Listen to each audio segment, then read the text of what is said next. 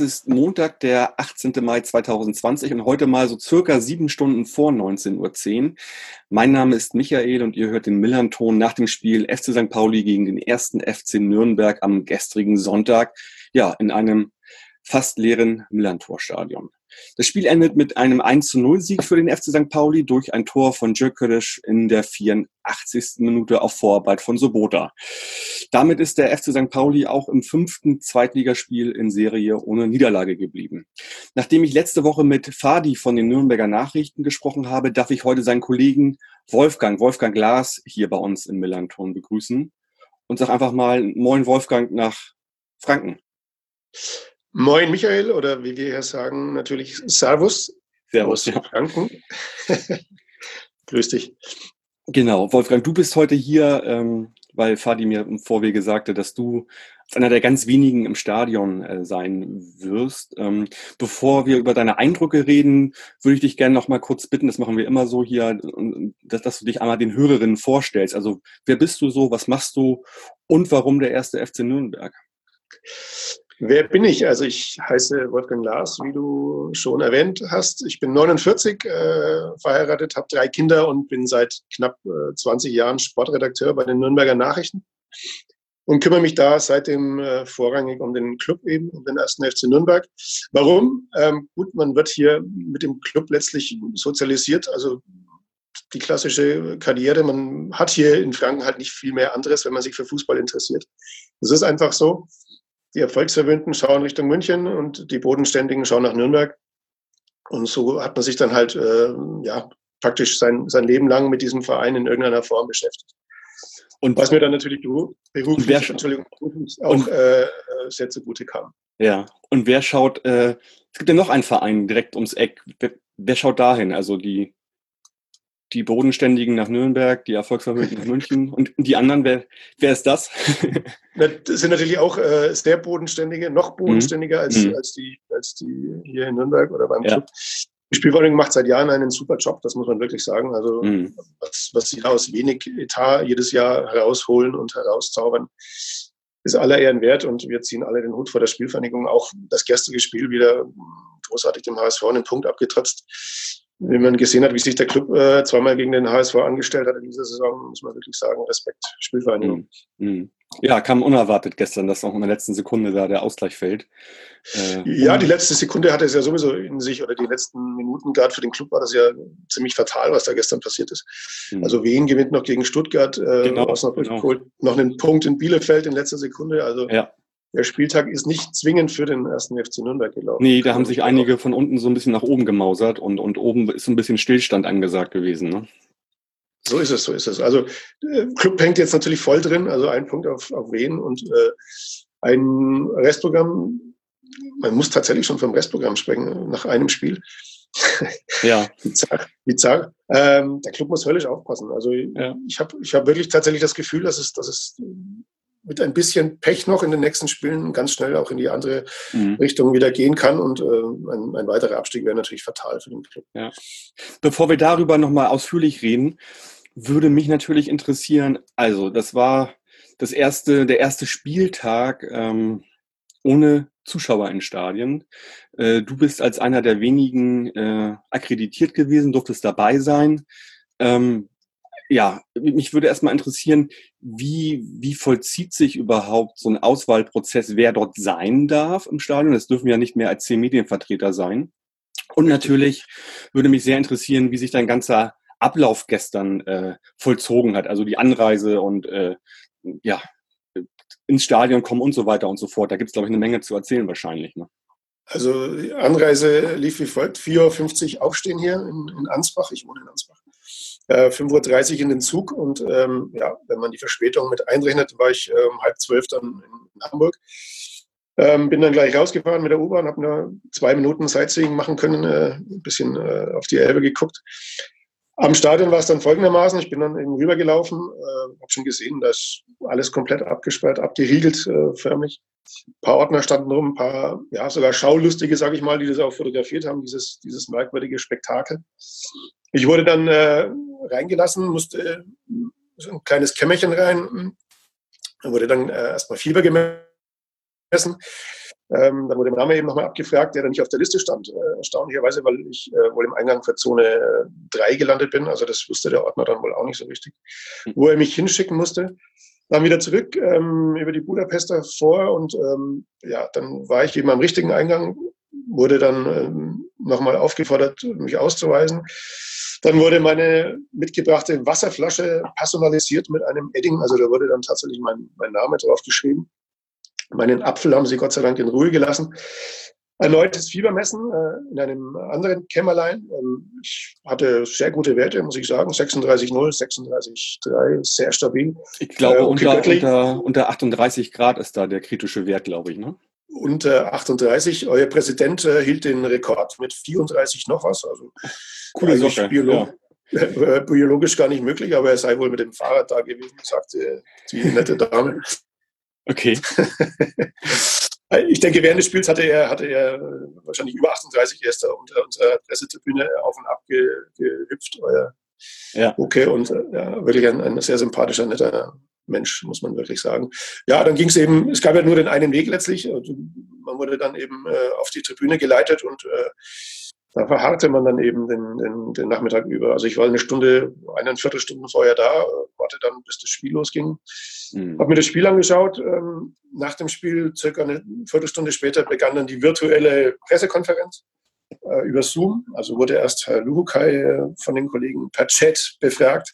Das heißt, das, also das, das, hast du dann gleich aus dem Stadion herausgemacht, sozusagen digital mit denen. Ähm was du dann genau, du, du, du musst auf der Pressetribüne bleiben, du darfst dann irgendwo anders hin. Ja, ja, okay. Ähm, wartest dann, bis dieses Meeting beginnt. Ähm, äh, Hallo, Kai fing dann an, eben die Fragen der Kollegen zu beantworten. Dann äh, kam Herr Keller, hat ja eigentlich nur meine Fragen beantworten äh, dürfen, weil ich der einzige Journalist aus Nürnberg war, plus ein Kollege von SIT, der auch gefragt hat, fleißig gefragt hat. Ja, und dann war der ganze Spuk wieder vorbei. Dann haben sie mich ja. wieder aus dem äh, Stadion hinaus komplimentiert. Und wie, und wie ist das? Also Zoom hat ja relativ viele Möglichkeiten. Äh, stellt man dann die Fragen per Chat oder wird man dann direkt mit Bild auch äh, quasi äh, einmal freigeschaltet, damit auch die Trainer dann den jeweiligen Medienvertreter sehen? Wie geht das genau? Äh, läuft über Chat. Die, die Fragen mhm. werden äh, durchgegeben und dann vom jeweiligen Pressesprecher vorgelesen. Okay. Den, den Nürnberger kennt ihr ja auch aus äh, gemeinsamen Jahren. ja. Ja, da hat dann eben sieben, acht, neun Fragen vorgelesen. Herr Keller hat geantwortet. Dann war die Pressekonferenz vorbei und alle gingen wieder nach Hause.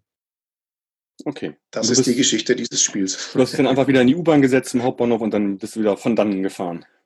Äh, ich musste noch warten bis 18 Uhr, ähm, habe dann, ich glaube, eine halbe Stunde gebraucht, bis ich irgendwo eine Möglichkeit hatte, mich hinzusetzen, reinzusetzen. Äh, Im KFC haben sie mich äh, rausgeschmissen. Äh, dann war irgendwie noch ein kleiner Bäcker da, der hat dann erstmal meine Personalien aufgenommen, äh, damit sie wissen, wer da ähm, sitzt, mhm. falls ja irgendwas sein sollte in den nächsten mhm. Wochen. Ja, alles sehr strange. Alles das heißt, so die Verköstigung war auch nicht ganz so doll gestern für die Medienvertreter, oder? Äh, es gab keine. Also es gab keinen, keinen Medienarbeitsraum, es gab mhm. gar nichts. Eine, Toilette war auf, das war alles. Und mhm. eben die Pressetribüne, das, das waren die beiden äh, Orte, die man aufsuchen konnte ja. im Stadion. Ich, komme da jedes Mal wieder durch, durcheinander, weil ich mich damit nicht so oft beschäftigt habe. Die Pressebereiche sind auf der Haupttribüne, richtig? Die sind auf der Haupttribüne, richtig. Da saßen dann auch unterhalb von uns die, die Aufsichtsräte mhm. von, von St. Pauli. Oke Göttlich stand da zwei Aufsichtsräte aus Nürnberg waren noch da. Einer davon, der Aufsichtsratsvorsitzende, war letztlich äh, ja, der Einheizer, er war ein Mann-Fanunternehmen im Stadion. Äh, hin und wieder ein lautes FCN, FCN, wurde aber gleich gekontert von oben mit dem St. Pauli, St. Pauli. Ja, das hat man also, auch gehört. Das hat man zwischendurch auch mal gehört, auch also als die zweite Halbzeit losging, dass dann ja. die St. Pauli-Leute dann halt einmal das angestimmt haben. Äh, das ja. war immer nur einer. Also, äh, Oder einer, okay. Unser, der Aufsichtsratschef aus Nürnberg fing an mit FCN, FCN und dann hat oben irgendeiner gekontert. St. Pauli, St. Pauli, also. ja, okay. So viel zur Stimmung im Stadion. Ja, verstehe, klar. Ja, ja ich hatte nochmal gesehen, ähm, so vor dem, ähm, Vom Spiel hat auch nochmal äh, der offizielle Nürnberg Twitter-Account nochmal einen ganz netten Tweet rausgehauen ähm, mit einem Bild der äh, Gegengerade bei uns, wo dann ja auch draufsteht, kein Fußball den Faschisten. Und äh, das Millantor heute leider ohne Zuschauer, dafür aber mit bestem Wetter und einer wichtigen Botschaft. Fanden wir sehr schön, dass das von Nürnberg so aufgenommen worden ist. Äh, wenn man schon nicht äh, so viel über das Drumherum berichten kann, dann wenigstens irgendwie die Plattform dafür zu benutzen, um solche Statements dann auch rauszubringen, fanden wir alle ziemlich gut. Ja, okay, Göttlich hat es ja auch äh, kurz betont. Er hat sich dann mit äh, Dr. Gretler noch unterhalten unterhalb der Pressetribüne. Ich habe da ein bisschen zugehört. Und er meinte natürlich, äh, das einzig Positive heute an dem Tag sei, dass man die Botschaften mal richtig lesen äh, könne auf den, auf den Zwischenmauern da, auf den Tribünen. Ähm, ja, natürlich ganz, ganz wichtig. Und äh, vielleicht hat es tatsächlich auch, äh, man will nicht sagen, was gebracht, aber die Leute haben, haben wieder mal vor Augen geführt, um was es da eigentlich geht beim Fußball. Genau, ja. Es gab noch auch ein großes ja, richtig. Wollte ich, wollte ich darauf eingehen? Ähm, ja. Ich habe gehört, die, die St. Pauli-Ultras wollten eigentlich ähm, lieber, lieber schweigen, wollten das alles über sich ergehen lassen, aber haben sich dann wohl doch noch zu diesem Transparent hinreißen lassen.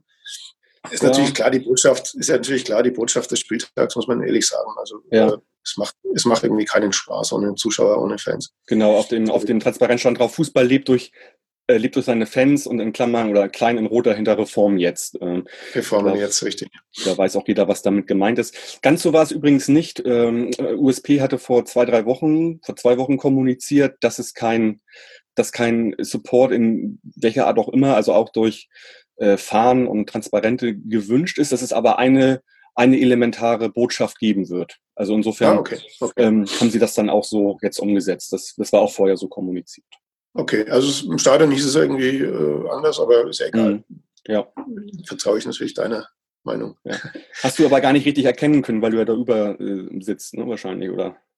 Nee, ich habe sogar, hab sogar verbotenerweise gefilmt und äh, auf Facebook gestellt auf unserer CN News Seite. Okay. Äh, man wurde ja unten reingeleitet letztlich und du bist dann äh, unten am Zaun entlang gelaufen und dann auf die Pressetribüne nach oben. Ah, ja. Also man konnte, oder man ist unterhalb dieses Transparenz praktisch entlang gelaufen und mhm. konnte es auch ja, verstehe, okay. Gut. Mhm. Okay, so viel dazu. Ähm, Fußball wurde ja auch noch gespielt. Ganz nebenbei. Ja. ja. ähm, wir konnten uns daran ja schon gewöhnen. Irgendwie, ich habe mir natürlich auch irgendwie die Zeit vertrieben, am Samstag die Bundesliga zu gucken.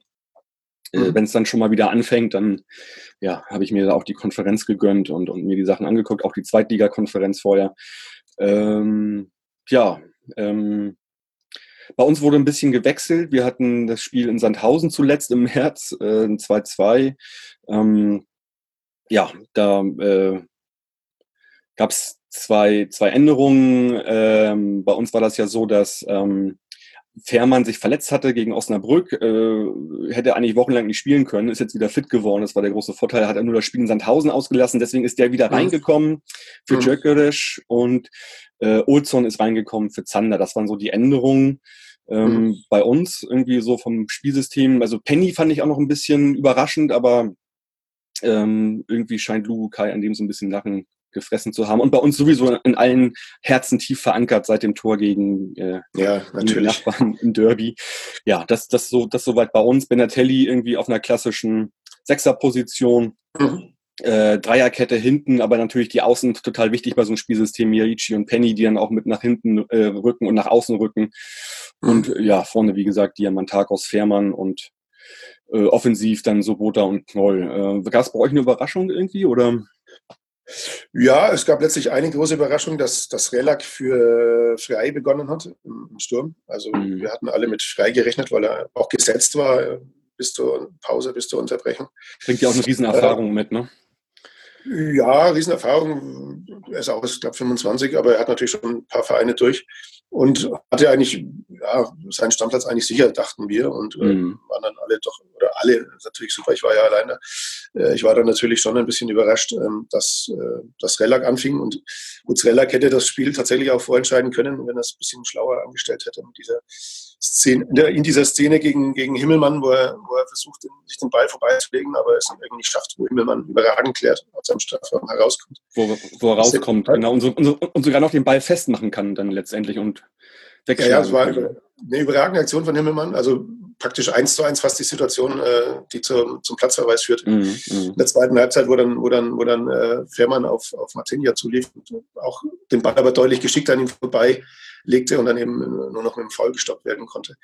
Und er hatte auch noch diesen Kopfball, also Srelak hatte noch diesen Kopfball, war auch vollkommen war aus, aus sechs, sieben Metern. Also es waren zwei Riesenchancen und ja, der Club hätte es tatsächlich in der ersten Halbzeit schon äh, vorentscheiden können, sage ich mal. Da waren schon, sagen wir mal, vier richtig, richtig dicke Möglichkeiten. Aber ja. das ist also, das Problem, das Problem dieser Saison, dass sie einfach keinerlei Effizienz oder wenig Effizienz zeigen in, in solchen ja. Spielen. Sie beginnen immer fantastisch. Man denkt, sie, sie, sie reisen alles ein hier und dann äh, man weiß genau, wie so ein Spiel läuft mittlerweile. Das ist zwar, ist zwar traurig, aber ich habe es auch mit dem Kollegen, mit dem Fadi dann in der Pause besprochen. Pass auf, äh, spätes Gegentor, du verlierst das hier 1-0. Wow, ich sollte, mhm. ich sollte meinen Job wechseln und Prophet werden. also mich hat diese, diese Spielweise von Nürnberg auch sehr, sehr an sehr viele Spiele von uns diese Saison schon erinnert. Also sah super schön aus, sah sehr effektiv aus bis zu einem bestimmten Punkt. Auch Chancen rausgespielt, eins, zwei, drei sehr gute und die halt nicht genutzt. So. Und das ist natürlich dann die Effizienz, die dann einfach fehlt. Ähm, mein Kollege ja. Tim hatte das auch nochmal heute im quasi äh, ja, Spiel-Taktik-Blogbeitrag äh, nochmal quasi kommentiert, dass ihr halt also mit die schlechteste Chancenverwertung in der ganzen Liga habt. Und das hat man natürlich gestern auch gesehen. Also daran hapert es ja, genau. einfach. Ich finde, das Mittelfeld das ist ein, naja, vielleicht ist ist herausragend ein bisschen zu hoch gegriffen, aber es ist für die zweite Liga-Verhältnisse schon ziemlich weit oben angesiedelt. Also vor allen Dingen da auch diese linke Seite mit, mit Hack und Nürnberger, der da auch links rausrückt. Das ist schon was ordentliches. Und natürlich Geis mit der Riesenerfahrung, Ex-Nationalspieler. Äh, genau, und das, da, ne, das sonst, sonst sind, wir, sind wir beim großen Problem dieser Mannschaft. Ähm, dass halt nach wie vor, Lukai hat es auch betont, hier sehr namhafte Spieler auf dem Platz stehen und ein Geis und ein Behrens und die vielen Talente ringsum. Mhm. Zack, du bist 15, du hast 29 Punkte, du musst aufpassen, dass du nicht absteigst, weil du jede Woche praktisch diese Komplimente hörst. Ja. Äh, selbst nach Niederlagen, äh, das ist genau ihr großes Problem gerade, dass sie nach wie vor glauben, sie sind besser, als, als es der Tabellenplatz aussagt. Mhm. Dass ein Geist besser ist, als äh, er gestern gezeigt hat, weil er halt mal äh, Bundesliga, Champions League gespielt hat, dass ein Hanno Behrens glaubt, nach wie vor vielleicht besser zu sein. Es war gestern mit Sicherheit nicht sein Spiel. Er verbockt auch, das, äh, auch die Szene vor, dem 0 äh, vor der roten Karte. Also unnötig den Ball verliert und der Konter dann äh, ratzfatz nach vorne getragen wird. Der Club äh, hat wirklich dieses zentrale Problem, dass sie, dass sie, dass sie äh, viele bekannte Spieler in, ihren, in ihrer Mannschaft haben und ähm, sich zu sehr darauf verlassen, glaube ich. Also, und du hast das ja auch gesehen, ähm, sie gehen gerade in Schönheit unter. Also sie, sie spielen wirklich ansehnlich nach vorn. Auch diese Szene von Srelak, äh, als er da allein auf den, auf den Himmelmann zulief, war ja eine, eine super Kombination. Dreimal One-Touch und er war, ja. war allein durch. Aber sie bringen den Ball nicht unter und das ist ihr Problem. Also ich habe gerade mal, ich habe gerade mal eine Statistik auch äh, mir zurechtgelegt. Sie sind in dieser Saison äh, 15 Mal in Führung gegangen, haben davon sieben Spiele gewonnen, fünfmal unentschieden. Das ist eine gute Bilanz. Äh, sie sind zehnmal in Rückstand geraten und haben davon kein einziges Spiel gewonnen. Also das erste Tor ist beim mhm. Club absolut entscheidend. Also sie haben zwei Unentschieden, acht Niederlagen nach, nach, ähm, nach dem ersten Gegentor des, also nach dem Gegentor, ersten Tor des Gegners. Und da weiß genau, dass, wenn, wenn die das erste kriegen, ist es normalerweise rum. Und gestern gut ist viel spät, aber wir hatten schon Spiele in der Saison, da hat man sich wirklich ja, an den Kopf gefasst. Ja. Sie hatten auch Spiele, sie führen 2-0 gegen Kiel, gegen Heidenheim und geben es noch aus der Hand in der letzten Viertelstunde. Ja, also das sah auch lange bei uns aus unserer Sicht gar nicht gut aus. Also Nürnberg hat ein gutes Pressing gespielt, gutes Umschaltspiel gehabt. Also da haben wir nie richtig Zugriff drauf bekommen auf, die, auf, auf diese Spielweise. Ähm, das war auch dann der Grund, warum ähm, Lukai sehr früh gewechselt hat. Also richtig, der, der, der Wechsel Diamantakos raus, Becker rein, war halt taktische Natur, um da halt neben Benatelli noch ein bisschen mehr Stabilität auf der Sechs bringen zu können. Diamantakos war, ich weiß nicht, wie du es mitbekommen hast, ziemlich wütend über die Auswechslung. Ja. Äh, hat auch nicht bei Becker abgeklatscht beim, beim Rausgehen und hat dann auch ein paar Sachen umgetreten. Meine, klar, ja. so kennen wir ihn ja auch. Es ist ja auch ein wichtiger Faktor in seiner Spielweise, wenn er, dass er so ist. Aber das sah schon, ja, er, er, er, hat sich wirklich sehr, sehr geärgert darüber. Ne? Er hat sich sehr geärgert, aber das war ein sehr guter Kniff von Lukai, muss man wirklich ja. sagen. Also er hat ja, er hat ja Sobota da ein bisschen nach vorn gezogen auch. Und der konnte halt vorne auch mal einen Ball festmachen. Ja. Also das war schon, das ja. war schon äh, augenscheinlich, dass der da vorne bisschen was bewegen konnte. Hat mhm. ja auch ein, das Tor mit vorbereitet, glaube ich. Der letzte Pass war, glaube ich, von ihm. auf den Torschützen. Und ähm, ja, also ich fand Sobotal in der neuen Rolle deutlich äh, effektiver als in der alten. Ja, das stimmt. Das ist mir auch aufgefallen. Ähm, genau. Also wichtig ist halt, dass äh, Lukai ein Spiel auch, also ich finde, er hatte das diesmal nicht so taktisch von Anfang an gut eingestellt. Da, da ist er eigentlich immer viel, viel besser. Da waren irgendwelche Faktoren, die, die nicht so geklappt haben. Aber er ist immer in der Lage, auch zwischendurch Änderungen vorzunehmen, die dann wieder Stabilität bringen. Und das hat man halt gut bei der mhm. Anwechslung gesehen, finde ich. Ja. ja, was natürlich auch ein Faktor ist jetzt bei diesen Geisterspielen, du kannst nicht scouten. Ja? Also äh, du kannst keine Trainingseinheiten scouten, mhm. du kannst äh, letztlich hast du im Stadion ja auch keinen, um, um, den nächsten Gegner irgendwie zu scouten. Also du musst dich dann tatsächlich auf, auf Videoaufnahmen oder auf, auf, Schilderungen von Kollegen verlassen, um dich auf den nächsten Gegner einzustellen. Also ist schon auch, denke ich, für die Trainer nicht ganz so einfach. Ja, ja stimmt, stimmt. Diese, ganze, diese ganzen Sachen entfallen jetzt, stimmt. Da habe ich noch gar nicht so richtig drüber nachgedacht. Ja. Also ja. gut, es kann sein, dass, dass sie irgendwelche Vereinsdelegierte möglicherweise auch mit Scouting-Aufträgen äh, mhm. ins Stadion schicken, aber normal kommst ja. du da gar nicht rein zum Fernspiel, genau. wenn du keinen Bezug hast. Ja.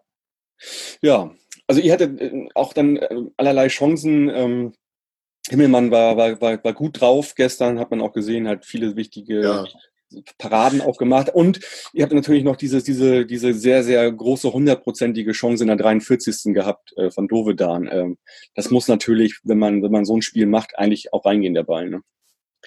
Ja, äh, er hatte den aber schon äh, verwandelt, bevor er überhaupt auf den Ball getreten ja. hat. Ah, okay. Das ist grundsätzlich auch ein bisschen sein Problem. Also sie ja. sind manchmal einfach unkonzentriert in solchen Szenen und ja. vielleicht zu sehr auch von sich überzeugt. Das sind wir dann natürlich auch wieder bei dem, bei dem Ausgangsproblem. Aber den muss er einfach machen. Das sind, das sind sieben Meter, das Tor ist leer. Also, ja, also. Da, da, und vor allem, wie er ihn trifft, ja, wie der Ball dann irgendwie seitlich weggeht. Das sieht man mhm. genau, er hat keine Spannung im, im, im Fußgelenk.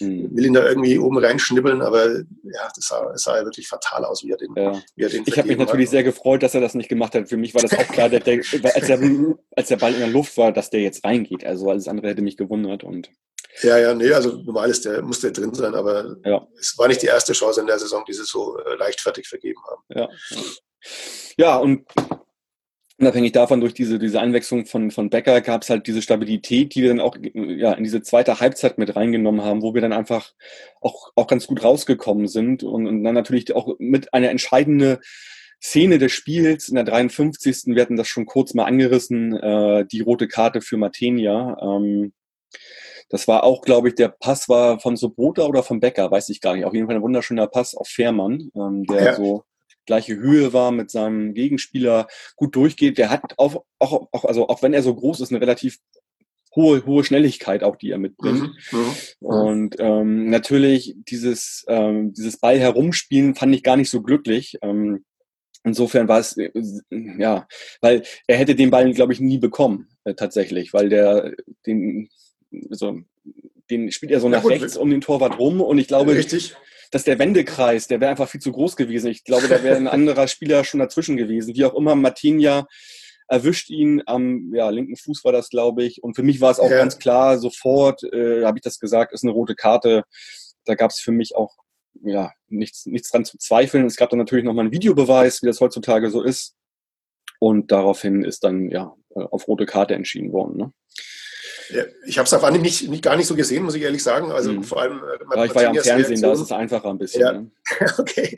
Martinias Reaktion äh, ließ ja auch darauf schließen, dass er ihn möglicherweise gar nicht getroffen hatte. Und ja. Fährmann lag ja auch da und hat irgendwie komisch geschaut. Mhm. Äh, beinahe entschuldigend. Also es war irgendwie schon eine undurchsichtige Situation, aber wenn man dann die Bilder sieht, war es natürlich äh, klar, dass er ihn trifft. Und dann muss er natürlich auch rot geben. Also ja. da hat der Videobeweis mal die Wahrheit ans Licht gebracht. Ja. Mit Martinia, also Martinia hat es nicht so mit St. Pauli irgendwie. Ne? Hinspiel ja auch schon die Verletzung. Ja. Ähm, also war eine Wahnsinnsparade ja im Hinspiel in der letzten Sekunde, glaube ich, der genau. Spielzeit. Mhm. Wo er da, wo er sich, glaube ich, äh, Touchsheet was, glaube ich, äh, entgegenwirft. Ähm, ja, es ist, er war in der, in der letzten Rückrunde, in der Bundesliga-Rückrunde war er überragend. Da war er der mit Abstand Notenbeste und ich glaube unter den Top 5 Torhütern der Bundesliga. Also hat wirklich eine herausragende Rückserie gespielt und irgendwie läuft es jetzt in der neuen Saison nicht so richtig bei ihm. Also er hat schon ein paar paar richtig komische Tore kassiert, ähm, war dann auch eben verletzt nach, diesem, nach dieser Aktion gegen St. Pauli im Hinspiel. Hat dann zwei Monate, drei Monate gar nicht, oder glaub, zwei Monate war es, glaube ich, gar nicht gespielt. Drei Monate waren es, sorry, Anfang Oktober, dann ging es weiter im Januar. Ja, irgendwie wird es nicht ruhig um ihn. Also er ist nicht gar nicht so in der Lage, diese Zweifel auszuräumen, die gerade um ihn herum wachsen. Und ähm, ist natürlich auch nicht unbedingt stabilisierend für so eine verunsicherte Mannschaft, wenn der Torwart dann auch noch hin und wieder seine Aussätze hat. Also es ist eine gefährliche Mischung gerade in dieser Mannschaft. Ja, okay. Das seht ihr wahrscheinlich genauso von außen. Ja, ja, schon. Also, Wobei ich Nürnberg natürlich relativ egal sein kann. Ja, also natürlich nehmen wir sie erstmal als, als direkten Konkurrenten da unten ganz einfach ja. wahr. Und uns war, ja auch vorher klar, den, derjenige, der das Spiel gewinnt, hat sich erstmal Luft, Luft verschafft und der, der verliert, der ist äh, unten mit drin. Plus natürlich, was du vorhin schon sagtest, dass die da unten irgendwie alle gepunktet haben. Muss man sich mal vorstellen. Wien Wiesbaden macht gegen Stuttgart sechs Punkte in einer Saison, ne? Ja, unglaublich. Aber eigentlich dürfen sie keinen einzigen machen, wenn man die Spielverläufe sieht. Oder auch diesen Elfmeter. Elfmeter, ja. also sorry. Ich habe es noch nicht gesehen. Also äh, ich habe es ja, nur, nur, nur gelesen. Ganz, ganz, ganz, ganz kurze Distanz an die Hand. Ja. Und, ja, okay. Was willst du da machen als Verteidiger?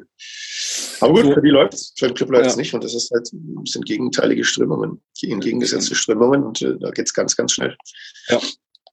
Genau. Und, und ihr habt jetzt, ihr habt nach dem Martinia Platzverweis, musstet ihr natürlich einen neuen Torwart bringen mit Dornebosch. Ähm, ja. Habt dafür Geis, oder der Trainer hat dafür Geis, Geis geopfert. Ähm, Den Geist geopfert, sehr schön. ja. Und äh, also es gab dann ja auch noch bei Nürnberg dann in der 64. Doppelwechsel auch Schleusener für Dovedan und Frei für Srelak. Äh, da gab es auch generell so für die Auswechslung, gab es so, wie ich das wahrgenommen habe, so in den Social Media, davon kann man halten, was man will, aber da gab es schon sehr viel Kritik auch von den Fans. Wie hast du das gesehen? Waren das die richtigen Auswechslungen zur richtigen Zeit oder? Gut, ähm, wir wussten natürlich alle nicht, wie sie, wie sie körperlich drauf sind. Ja? Und Srelak mhm. hat schon viel laufen müssen in den, in den, in den ersten Wann war die Auswechslung? 65. glaube ich. Also 64. 65. 64. Also war letztlich ein logischer Wechsel, dass er, dass er dann frei bringt anstelle von Srelak, weil er wirklich einen hohen läuferischen Aufwand betreiben musste. Äh, Schleusener für, für Dovedan, ja, kann man, muss man nicht. Letztlich, wenn man, wenn man das Spiel dann äh, im Nachhinein nochmal beurteilen muss, kam von Schleusener herzlich wenig und von Frei auch nicht viel mehr. Also er hatte diese, diese Chance kurz vor Schluss, als Heiser den Ball in die Mitte hebt und er den Volley ab, fast, aber irgendwie auch nicht richtig trifft. Mhm. Hätten sie tatsächlich noch den Ausgleich machen können. Also ich fand äh, Schleusener und Frey ein bisschen, ja, ein bisschen demotiviert will ich nicht sagen, aber sie wirkten irgendwie so, als wenn sie ja, ein bisschen sauer gewesen äh, sein könnten, ob der nicht Berücksichtigung für, mhm. für die Startelf. Ja. Ähm, ja. Möglicherweise nur mein persönlicher Eindruck, aber ich habe Frei auch schon mit anderer Körperspannung erlebt auf dem Platz. Also ja. Okay. Ist für mich übrigens auch noch ein bisschen gewöhnungsbedürftig, so diese vielen Wechsel. Ne? Also wenn es nicht jeder mhm. wissen sollte, man darf ja jetzt fünfmal auswechseln, äh, ein, ein- und auswechseln. Ja. Äh, ihr habt das durch, ja, einmal durch diesen, diese, diese rote Karte einmal, dann halt, wie gesagt, Dornebusch gemacht und dann habt ihr halt in der 64., 78. jeweils Doppelwechsel gemacht. Während ja. wir gar nicht so lange gewechselt, also während wir lange oder während Lou kein lange damit gewartet hat. Wir haben dann nochmal, wie gesagt, Becker in der ersten Halbzeit, dann Jökerisch in der 68. für Penny der dann nochmal mehr Offensivkraft dann auch mitgebracht hat. Und dann, äh, ich glaube, das macht man auch in der Regel eher nur, wenn man zur Halbzeit 0-4 zurückliegt, ein Wechsel mhm. äh, mit drei Leuten in der 86. Äh, mhm. Flum rein, äh, Lorenz und Tachi und äh, Sobota, Fährmann und Binatelli raus. Ne? Also, mhm. um dann nochmal, glaube ich, also, so dieses Bollwerk auch vielleicht ein bisschen zu schmieden. Wir hatten ja auch fünf Minuten Nachspielzeit das ist dann ja durchaus nochmal ein Zittern. Äh, äh, 1-0 ist jetzt auch nicht die, die Riesensache und wer weiß, wie sich zehn Leute nochmal aufbauen können. Ne? Ja, wobei du, du hast die, die, die äh, Auseinwechslungen bei Nürnberg angesprochen. Also die letzten beiden Wechsel, ähm, die waren schon sehr der Situation geschuldet. Also dann wirklich den, den Hanno Behrens, der nicht sein bestes Spiel gemacht hat, mhm. auch nicht seinen besten Tag erwischt hatte. Und auch Robin Hack vom Platz zu nehmen, der mit seiner Schnelligkeit auch mal hätte für Entlastung noch sorgen können. Fand ich jetzt nicht ganz mh, logisch. Andererseits ist Ärgers äh, knapp zwei Meter groß und äh, er wird halt einfach hinten den Defensivblock noch ein bisschen mehr stabilisieren. Mhm. Also Heise kam noch rein. Ja. Heise kam rein, spielt dann diesen katastrophalen Fehlpass äh, in die Mitte. Ich glaube, er wollte sogar auf Ärgers spielen und ja, so ja. hat sich das dann. Also ich, ich habe mich schon gewundert mit Hack vor allen Dingen, weil, also ich nehme ihn ja. sogar, der ist halt sehr, sehr dynamisch und der ist technisch saustark. Der kann halt immer diese, diese ja. wichtigen Zweikämpfe gewinnen, die dann halt Raum, Raum bieten, um dann die Flanke oder den Pass in die Mitte zu schlagen. Ne? Also, ja, richtig. Dafür also jederzeit gut. Ja, das, das äh, muss man so sagen. Ja. Technisch hat er einiges drauf häufig auch zu eigensinnig, hat man auch gestern wieder ein paar Mal gesehen. Also äh, versucht viel auf eigene Faust, bleibt aber auch äh, relativ häufig hängen am, am, Gegenspieler. Aber wenn er durchkommt, sieht das natürlich großartig aus. Also er hat Tempo, er hat Technik. Also er spielt nicht umsonst auch in der, in der U21-Nationalmannschaft mhm. oder hat er mhm. gespielt. Ja. Da kann sich noch einiges also, entwickeln bei dem, glaube ich. Ja, die Frage ist halt, bei welchem Verein. Also ja. äh, es gibt angeblich eine, eine, Rückkaufoption von Hoffenheim, da muss er aber wohl zustimmen und ja, äh, ein ziemlich verworrenes Vertragswerk. Ähm, dass er Nürnberg bleibt, eher unwahrscheinlich. Er müsste, er müsste tatsächlich äh, halt wirklich sagen, er möchte bleiben. Mhm. Muss erst mal gucken, wie, wie die Saison überhaupt ausgeht. Also, okay, das ist eine klassische Laie oder, oder wie ist das? Bei denen? Nee, der ist wohl, der ist wohl fest verpflichtet. Also Pali Kutscher, der Sportverstand, hat das mal auf einer Jahreshauptversammlung sogar öffentlich kundgetan, dass er einen mhm. Vierjahresvertrag unterschrieben habe in Nürnberg. Aber der Kicker hat immer wieder behauptet oder geschrieben, dass, dass Hoffenheim eben eine Rückkaufoption habe für ihn. Okay. Relativ kleines Geld. Äh, er aber zustimmen müsste, wenn er keinen Bock hat, nach Hoffenheim zurückzugehen, was man ja auch verstehen könnte, ähm, dann dürfte er in Nürnberg bleiben oder halt dürfte er halt woanders hingehen. Aber mhm. Okay, gut. Da wird es irgendwann sowieso Diskussionen geben. Ich glaube, generell, was so Vertragsrecht und so angeht, wird es diesen Sommer eh ein bisschen heiß, weil irgendwie ja. sich doch einiges, einiges ergeben wird, irgendwie. Welche Richtung auch immer. Ne? Wir müssen ja. noch mal über das Tor sprechen, das haben wir noch nicht. Ähm, das 1 zu 0 für St. Pauli. Ich finde, St. Pauli hat das mhm. dann äh, ganz gut gemacht, ab der, ja, so ab der 65. auch so, so öfter mal Powerplays aufgezogen. Doch Nürnberg mhm. schon mhm. irgendwie so relativ weit reingedrängt. Ähm, ja. Dann ist es natürlich, kommt es immer drauf an, also, und das hat man ja auch beim Tor gesehen von Djokovic, dass man halt den, den entscheidenden Zweikampf gewinnt, einen Spieler umspielt, um dann Platz zu haben, um dann aufs Tor zu schießen. Ne? Und ja. ähm, das hat er gut gemacht. Ich glaube, Tim hat geschrieben, das wäre sein Signature Move. Ähm, also das ist tatsächlich so, so, so äh, dieses, dieses Rumdrehen um den, um den Spieler und, und, ja. und dann sich diesen Platz verschaffen, das macht er halt ganz gut. Und ja, äh, nicht ganz platziert, aber, ja, äh, aber ja. war natürlich jetzt auch nicht brillant verteidigt, muss man ehrlich sagen. Also nee, Mark ja. Kommt, er, kommt er ja gar nicht mehr von der Stelle, auch der Müdigkeit natürlich geschuldet, aber das war eine ganz leichte Bewegung nach innen und dann platziert ins Eck. Also war, sah relativ einfach aus, sagen wir mal so. Ja, und ja, ich, ich habe hab tatsächlich bei dem Tor mein, mein Stadion-Moment quasi erlebt an dem Spieltag. Ich war gerade mir ein Bier holen. Ähm, das hat man auch mal im Stadion, dass man äh, auf Toilette verschwindet oder sich ein Bier holt. Und genau so war es bei mir gestern. Insofern, das hat sich nicht geändert. Also im ähm, Aufsichtsratsblock äh, des FC St. Pauli kreisten auch diverse Astras, habe ich gesehen. okay. Also, ja. Ich hatte zum Glück besseres Bier da. Ja. Ähm, ja. Ja, genau. Also genau, der Djokovic macht relativ spät das Tor, aber dann, äh, ja, viele sagen ja immer, dass St. Pauli nicht in Überzahl gewinnen kann. Äh, das stimmt natürlich so nicht und das hat sich gestern auch wieder bewiesen, dass wir es dann doch schon können. Mhm. Äh, was bleibt, sind die drei Punkte für uns, null Punkte für Nürnberg. Äh, Nürnberg, ja, mitten, mittendrin im Abstiegskampf jetzt. Ähm, wir sind auf Platz neun vorgeschossen, können, mit, können ein bisschen entspannter nach Darmstadt fahren. Ich mhm. glaube sogar, dass das ja, äh, ja, momentan ohne Zuschauer haben vielleicht auch die aus, also die auswärtige Mannschaft vielleicht quasi gewisse Vorteile, weil dieser, diese Unterstützung der Fans einfach nicht da ist, also von, von der Masse im Stadion, die ja die Heimfans stellen.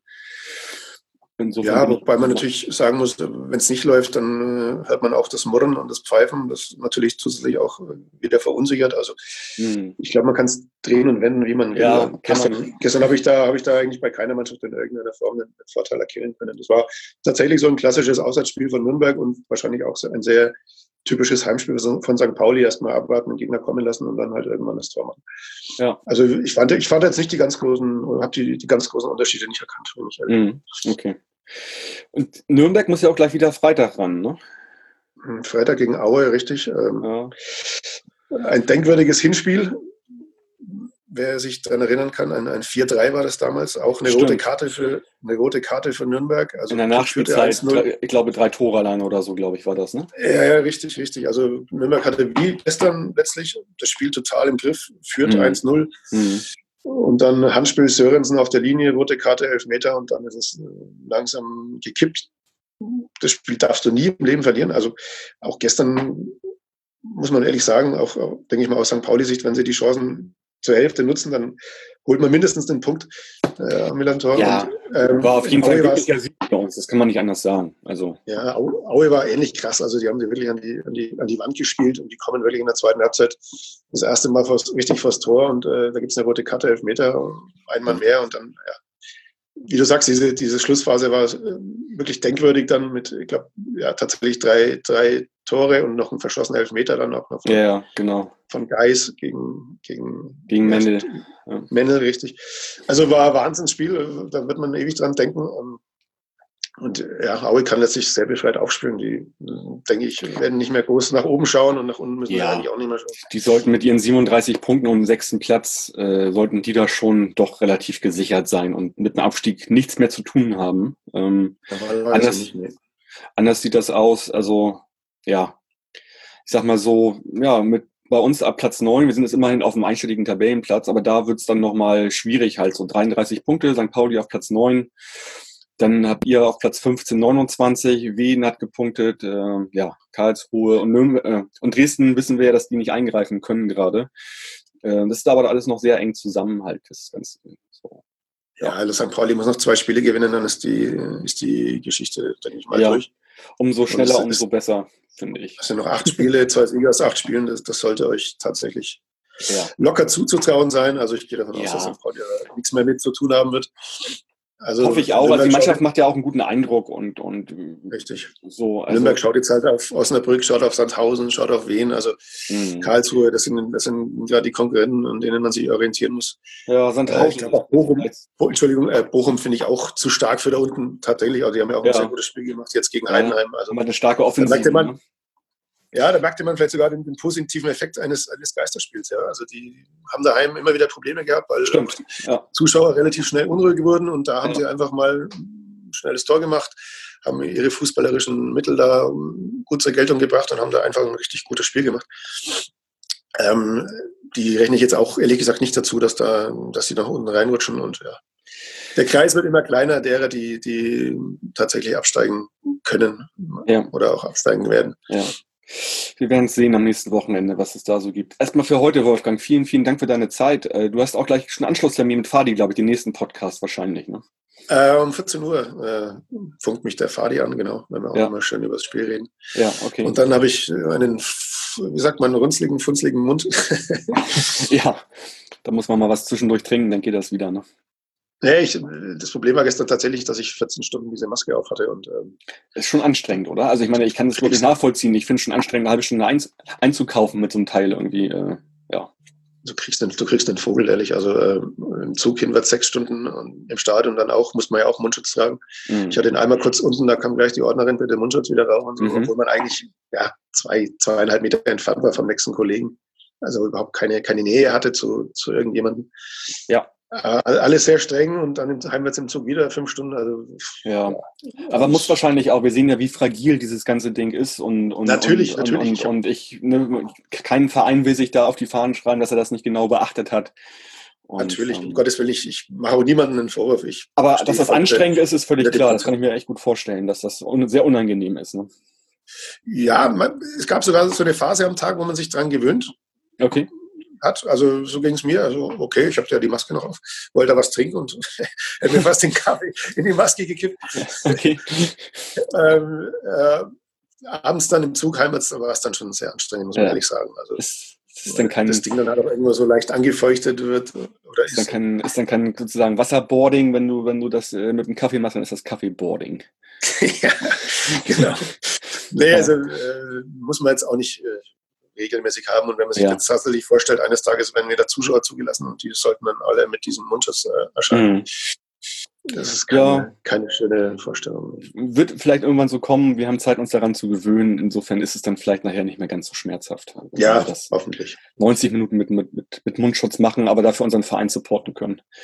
Natürlich. Ja, gut, Wolfgang, dann vielen, vielen Dank auf jeden Fall für deine Zeit. Alles Gute für dich erstmal und äh, liebe Vielen Dank. Grüße auch an Fadi. Und ähm, ja, bei uns hatte ich ja schon gesagt, wir fahren nach Darmstadt und da wird es zwei Gespräche geben, die Yannick aufzeichnen wird. Diese Woche das vor dem Spielgespräch und dann nächste Woche das nach dem Spielgespräch. Okay. Und ja, wie immer wünsche ich irgendwie allen Hörerinnen erstmal alles Gute, eine schöne Woche. Wir sind ja relativ früh jetzt dran. und sage bis zum nächsten Mal. Forza, bleibt gesund und macht's gut. Ciao, ciao. Ciao, Grüße Ciao, nach Hamburg. Wolfgang.